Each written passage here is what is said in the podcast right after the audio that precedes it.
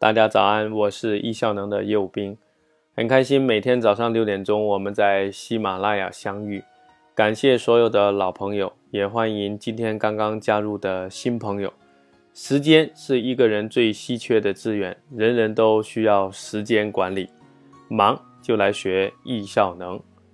我们这个节目一共一百期，每期六分钟，每天早上六点钟准时更新。今天我们来分享一个新的话题，那就是关于阅读。身体和灵魂，我们都要在路上。读万卷书，行万里路，是很多人的追求。那阅读其实就是透过书籍，透过别人的知识、显性知识，让自己能够进步的一种很好的方法。最好的学习是教会别人。我也分享过学习这个话题。那我是如何学习呢？我通过读书、亲身的实践、参加培训课、不断的传播、不断的去总结别人遇到的问题，然后把它归纳、演绎、总结，然后不断的教给别人。我把它称作为我自我的自传和跟别人在一起的公传，形成了我对自我的一种裂变。当然，读书在这个过程当中是非常非常重要的。那许许多多人的读书是没有方法的，所以今天我们先来谈谈读书的一些方法。我们可以把读书分成这样的几个层次：有的人呢就没时间读啊，一有时间呢就是找本书，就是读一读，漫无目的的读一读，这有点像蛮荒时代啊。也有的人在读完一些书的时候，就开始说啊，我每周要读一本，然后每天要读一本，或者一年要读多少本啊？刚开始大家可能会用到数量，其实我认为这是不可取的。不过作为初期烂开始也没有问题，易效能也倡导烂开始，你先得培养成读书的习惯。我建议你去先读读一本书，这本书叫《如何阅读一本书》。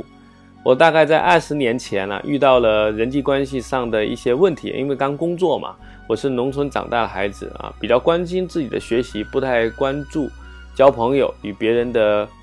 人际关系的发展。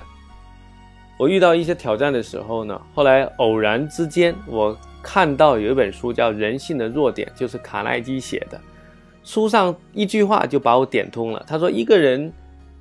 成功。”百分之十五靠能力，百分之八十五靠人际关系。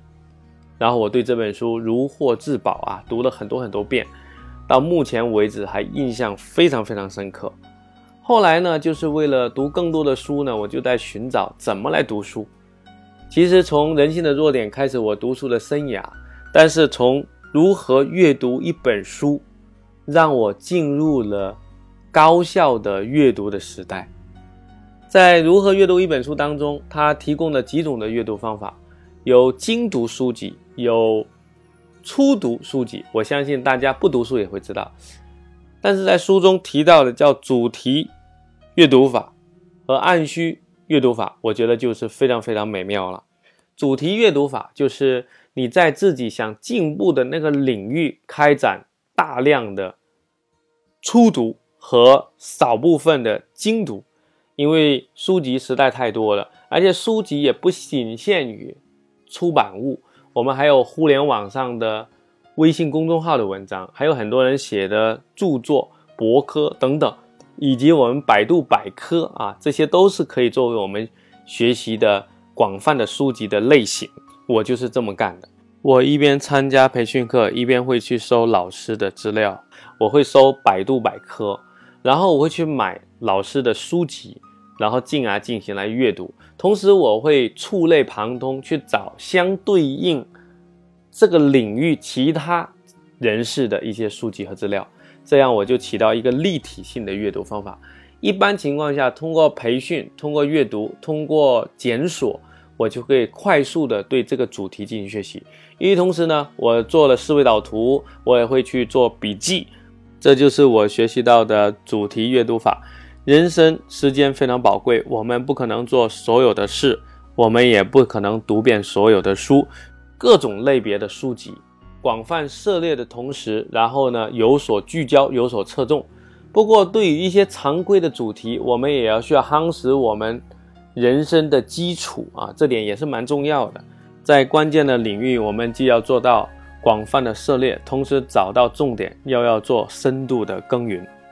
比如说，现在对我来讲，我学习的是时间管理这个领域，我就会把时间管理这个领域的书籍全部都找来，然后广泛的读，然后发现其中的经典啊，我就深入的进行学习。在深度学习的过程当中，运用阅读、运用做笔记、做 PPT 分享，来不断让自己的知识变得更加牢固和巩固，找到问题也不断的解决，这样我们就会成为这个领域的高手。管理学大师德鲁克也非常推崇这样方法，他甚至还要求大家把主题阅读每七年进行重复一次，因为这个时代变化太快了，许多书籍呢随着时代的变更已经没有用了，除非留下的是那些经典性的书籍。经典性的书籍我们要学习，然后与此同时呢，我们要把当前时代该主题下的最新变化的一些书籍拿来读。我相信，如果你能够按照这样的形式去开展按需模式下的主题阅读，那你的人生会变得越来越精彩。我们将在后续的课程展开具体阅读的方法以及工具的推荐。如果你需要本专辑文字版的内容，请访问微信公众号“时间管理”，那里有许许多多时间管理干货的文章以及。大量学员践行易效能的故事，我们不仅仅要聆听喜马拉雅，我们还可以从别人践行的故事当中获得更多的力量。如果你想获得更快速、更有效的在时间管理方面的指导，请购买十堂课，每堂二十分钟，有理论、有操作指引。已经有许许多人的购买，前一千名购买。我们将给大家一百九十八元的优惠价，谢谢大家，明天早上六点钟我们再见。